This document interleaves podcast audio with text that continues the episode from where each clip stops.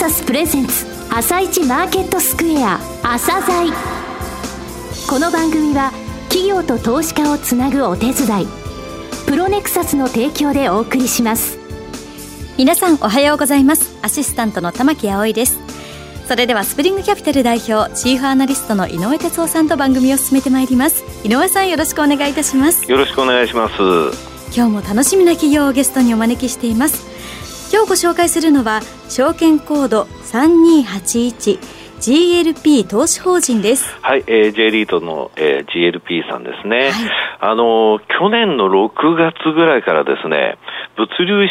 設のリートはね、ちょっと冴えないんですよ。えー、これ理由があってですね、日経新聞の報道からちょっとなんかネガティブなイメージが先行しちゃってるんですよね。はい、実際そうじゃないよっていうところをですね、えー、お話しいただきますので、はい、じっくりお聞きください。はい。それでは、朝鮮今日の一社です。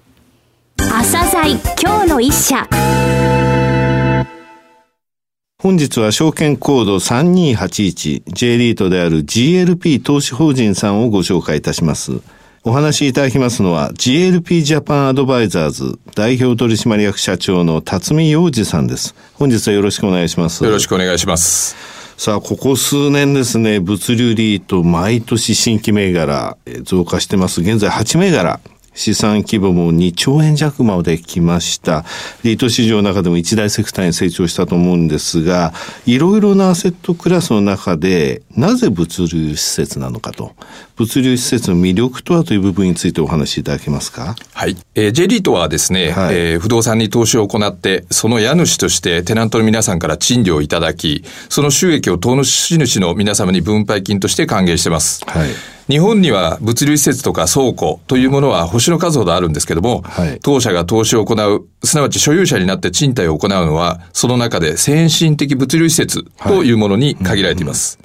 で、なんで、えー、オフィスとか賃貸マンションでも商業施設でもなく物流施設、とりわけ先進的物流施設なのかというと、やはりですね、先進的物流施設は拡大する e コマースを背景に、その需要が拡大している成長分野であり、その一方で数がまだ少なくて、うん、えー、日本の全倉庫面積の5%以下程度と、まだまだ物件数が足りていないということになるんだと思います。うん、はい。で、このため、えー、不動産賃貸を行うリートが所有する物件タイプの中でも、はい、先進的物流施設は他の不動産に比べて賃料が安定しており、空室発生も少ないという不動産物件としての賃貸収入の安定性という魅力度が極めて高いと考えております。なるほど。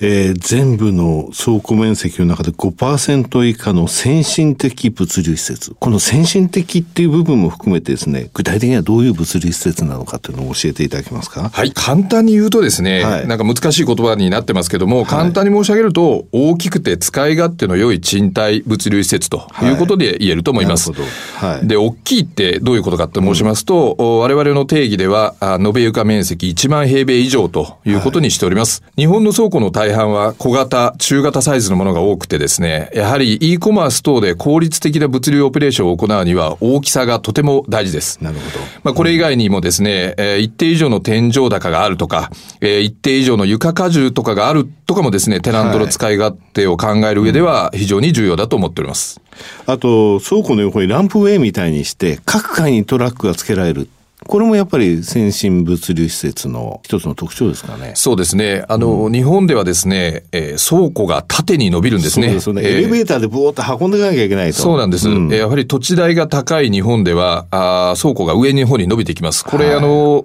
他国に行きますとですね、2階建ての倉庫すらほとんどないんですね。で、ただ日本は、特に東京とか土地代が高いので、うん、えー、上の方に伸びていきます。えー、この結果ですね、荷物の出し入れを迅速に行うためには、えー、トラックバースが一定数あって、そして、うん、えー、上の方の階に直接トラックが乗り入れられるようなランプウェイ、これが、えー、重要になってきます。なるほど。あと、やはりあの、e コマースで大きいことが大切っていうふうに言われましたけど、やっぱり仕分け等も行われてるってことですか？そうですね。はい、あの、昔の倉庫だとですね、えー、まあ、物を置いておく場所という。保管場所とですね。はい、保管場所ということが多かったと思うんですが、はい、えー、現在の物流倉庫は、あ荷物が運び込まれて、はい、施設内で仕分けが行われ、リパッケージ等の作業を行った上で、また運び出されていく、はい、まあ、倉庫ではなく物流センターとして使用されることが多いと思います。うん。まあ、その結果ですね、えー、施設内で多くの作業も発生しますし、はい、施設内で多くの人が働いているというのも、うん、特徴です。一例を挙げますと、江東区の南砂にあります GLP 東京2ではですね、はい、えー、日中の施設内の働いている方が約1500人近くいるということになってます。1500人。はい、はい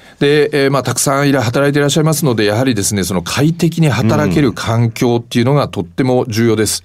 うん、えー、物流会社の皆さんはですね、えー、いろんな作業をするためにもちろん床が必要なわけなんですけども、はい、同時に今はですね、うん、その、働いてくれる方をですね、しっかりと確保するっていうのがとっても重要です。はい、ですので、えー、施設内にはカフェテリアとかコンビニとか、うん、えー、快適な休憩室などを続けるようにいたしましてですね、えー、働いている方がですね、まあ、ちょっとこのビルで働いてるんだよと、はい、えー、いろんな方に自慢できるようなですね、ね、そういうものをご提供できるように考えております。今、あの、先進的物流施設何物件ぐらい保有されてるんですか？はい、えー、私どもはですね、今、全部で76物件保有しております。はい、えー、資産規模で、えー、取得価格ベースで申しますと6094億円ですので、はい、えー、地域別では関東57%、関西が27%、うん、その他の地域が16%という分布になっております。はい、先ほどね、物流リート、えー、8銘柄と申し上げましたが、2年前ですね、お越しいただいた時、5銘柄だったんですよ。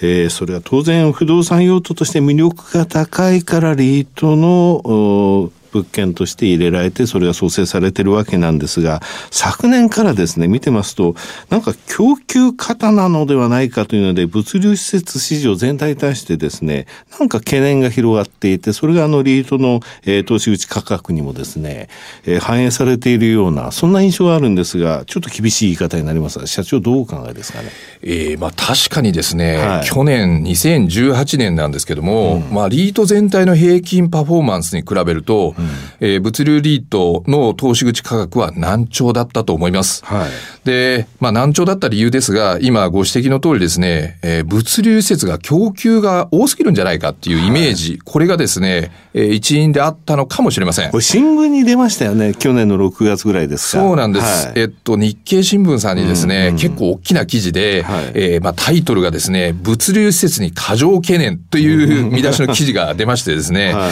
えー、その後、私のところにも多くの投資家の皆さんからですね、物流施設供給多いんじゃないの、大丈夫なの？っていうような、うん、懸念をお聞きすることも多かったです。で、ただですね、うん、これ、まあ記事が出たの去年の6月なんですけども。それからもう8ヶ月。はい、はい、8ヶ月経ちましたが、うん、今の物流リートの施設の状況ってどうなんだっけ？ということなんですが、はいはい、例えば私たち、えー、物流リート最大の資産規模を持つ GLP 投資法人ですが、はい、2019年1月の稼働率は契約ベースで99.9%で、えー、ほとんど空きはありません。99.9? はい、はいで、えー、去年の9月末の稼働率99.6でしたので、はい、えー、まあ過去半年程度ほとんど不変というか、うん、あまあ少し改善してるぐらいなんですね。はい、で、さらに2018年8月期に期限を迎えた、あ賃貸契約を見てみますと、全体の78%で賃料増額、はい、残りの22%も同額賃料でしたので、えー、賃料減額は一つもありませんでした。で、えー、しかもですね、まあ我々、えー、GLP 投資法人で空室がほとんど出てないということなんですが、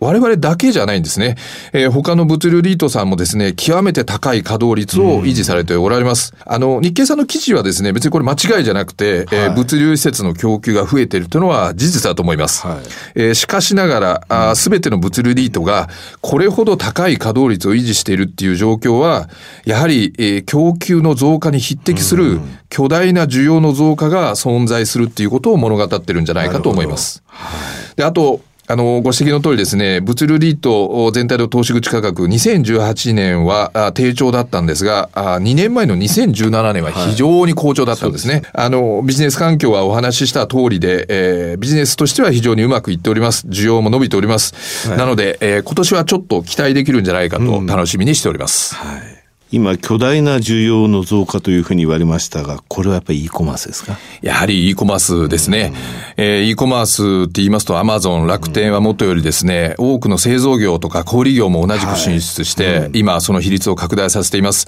こういった需要はですね、10年前にはほとんどなかったんですが、急激に増加してる。で、えー、この存在しなかった新しい物流のニーズを支えるのが、先進的物流施設であり、物流不動産業っていうのは成長産業だと考えてます。また頼んでから届くの早くなりましたからね。そうですね。あの、すごく、ね、あの、そういうニーズ自体が存在しなかったのが、今はそれを助けるインフラがあるということだと思います。うん、先進的物流施設ってことですね。はい、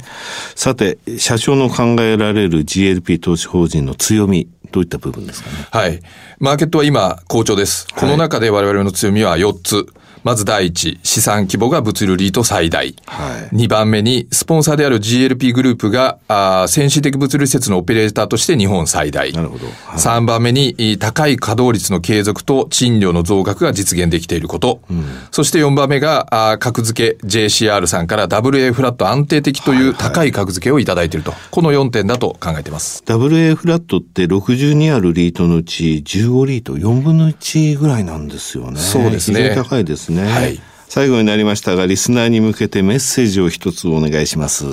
はい。えー、ラジオのお聞きの皆さんもですね、はい、新聞とかテレビを見て物流の話が多いんじゃない、多いと思われてるんじゃないかと思うんですよね。うん、えー、e コマース企業の話、物流企業との価格交渉、トラックドライバー不足してるとか、うん、えー、物流価格が高騰して商品が値上げするとか、うん、えー、これすべてですね、街中を行き交うものの数が増えているということだと思います。はい、えー、物流施設はですね、オフィスとかマンションとか商業施設とかに比べると、馴染みの薄い資産タイプというふうに思われるかもしれませんが、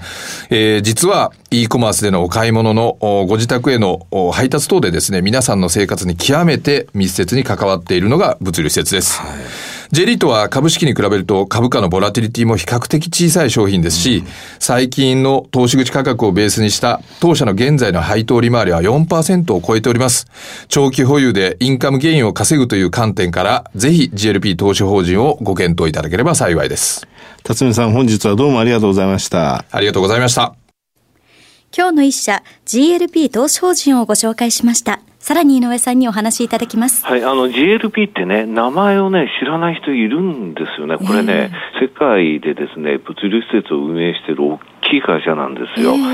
それでですね、今日お話しいただくのにちょっと時間がなかったんで、はい、もう一つあの要因として e コマースの他にね、あの 3PL、3PL って言われるものなんですが、はい、これあのアウトソーシングとしてね、あのいろんなメーカーさん等が、あのいわゆるその物流の部分をアウトソーシングするんですよ、えー、もう自社で抱えられないんですよね、こっちの方がもう全然効率的ですし、はい、えー、また、えー、いわゆるトータルコストを考えると、もう自分たちやってる場合じゃないというので、これもうお願いしてる状況なんですよね、はい、これやっぱり先進的物流施設って非常に強い部分がある、1500人働いてるあの物流施設あるって言いましたでしょ、えー、そうするとね、駅からある程度近くないとだめなんですよ。集まらないんですよ。で、中も快適。これやっぱりね、先進的な物流施設でないと厳しいという状況なんですよね。あの、稼働率99.9%ですからね。あそういうね、施設にはね、あんまり懸念がないんですよね。それから、非常にね、契約期間長いんですよ、物流施設って。えー、ですので、まず J リートって安定的に投資、えー、主に対して、えー、安定的に分配金を払うってことを考えるとね、はい、物流施設ってのは非常に適した、えー、アセットなんですよね。そのことがお分かりいただけたと思います。はい、はい。それでは一旦お知らせです。企業ディスクロージャー IR 実務支援の専門会社プロネクサス。上場企業のおよそ6割2200社をクライアントに持つ。これはアジア証券印刷の時代から信頼と実績を積み重ねてきたからこそ。さらにプロネクサスが目指すのは企業と投資家をつなぎ日本の株式市場を活性化させることです。プロネクサス私たちは個人投資家の皆さんを応援します。井上哲夫。今日のストラテジー。それでは井上さん後半の解説もよろしくお願いいたします、はい、えー、解説前 GLP の辰巳社長ね。はい歯切れ良かったでしょ。そうですね、ねうん、物流施設とかね、物流リートをお持ちで、えー、あれっていろんな不安を持ったらね、このあの GLP さんの説明会行ったり、はい、えー、辰巳さんのね、話聞いたり、この、うん、あの、東証人さんのホームページ行ってね、はい、今の状況を見てみるといいと思いますよ。はい、私もね、あの、そういうふうにしてるんですよ。すね。はいさて、マーケットの方でございますが、えー、海外市場行って行ってたんですけどもね、えー、そんなにね、外国人やっぱり日本株売ってないんですけれども、先週あの、今年入ってからの日経平均のパフォーマンスがアジア、ヨーロッパ、アメリカ、えー、主要指数で最も悪いって話をしました。はい、えー、なぜならば、ヨーロッパが、えー、結局買ってくれるか買ってくれないか次第で、そのヨーロッパっていうのは、4月、5月、6月、10月、11月、12月っていう本決算、中間決算の発表時期、この時に、えー、しか実は大きく解雇してくれないんだよって話をしました。はい、一昨年の10月、日経平均が16連投、えー、したんですけどもね、えー、その時もやっぱり10月でしょ、この時2兆円欧州買ってるんですよ。はい、で過去4年間、えー、この12月までね、4年間48か月で買い越したのは20か月、そのうち15か月が4、5、6、10、11、12のこの決算期なんですよってお話ししました。はい、となるとまだしばらく買ってくれないんだよね。えー、買ってくれないんですが、そうこうしてるうちにアメリカの方のマーケット結構強含んではいるんですけれども、うん、1月3日今年はね、まずアップルショックから始まったわけなんですわ。はい、で、それからも10日もしないうちに戻って、横ばいでレンジ相場が続いている。ただ、1月の中旬に申し上げたように、このレンジ相場かなり下硬いですよっていうお話したんですね。はい、それはここまで続いてきたんですが、おととい、おとといの段階で、かなりテクニカル的に、えー、天井をつけてるんですよ。えー、ですので、相場上昇してきて、テクニカル的な、えー、天井をつけてるんですね、はい、昨日とね、一昨日で全然数値が違うぐらい、あ一昨日で天井だなっていうのは、いろんな指標で出てるんですけども、はい、こうやって天井を打つと2つのパターンになるんですよ。えー、1つは日柄期間に入って、値幅調整も伴う。これが、つまり大きく下げるってことね、えー、これが一番のパターン。で、もう一つは日柄調整、つまり期間かかりますと、ただそうそう下げないよっていうパターンが2なんですよ。で、今までの発生した回数でいくと圧倒的1が多いんですよ。はい。ただ今回2だと思う。あんまり下がらないと思うんですよ。というのはね、25日移動平均乖離の動きっていうのを見てみて、25日移動平均乖離もね、これもね、それをなおかつ5日平均とか取るとなだらかな線になるんで、はい、トレンドをのに使ってほしいんですが、今年に入ってからアップルショック何するものぞと、えー、昨年の末からね、これが上昇しつつあるんですよ。上向きなんですよ。この線の方向と指数の方向って非常に似てるんですよね。となると、アメリカ、ダウについては、まあ、米中協議とかね、それからあのブレグジットのイギリスの話もあるんで、一旦触れることもあるんですけども、そうそう悪い材料にもね、何日も触れないっていうかね、反応しない状況で下硬いと思うんですよね。そういった状況の中、じゃあ日本はっていうと、為替、ドル円についてみると、まだ投機筋のね、えー、ドル売り圧力が多いんですよ。つまりドル買って円売ったポジションまだあるんですよ、結構。えー、特にユーロと、えー、ユーロドル、えー、それからドル円、ポンド円、全部合わせてみましょうっていうお話してますけれども、はい、それで見るとまだね、ドル売り圧力があるんですよね。となると、なかなかドル高、円安にならないですよと。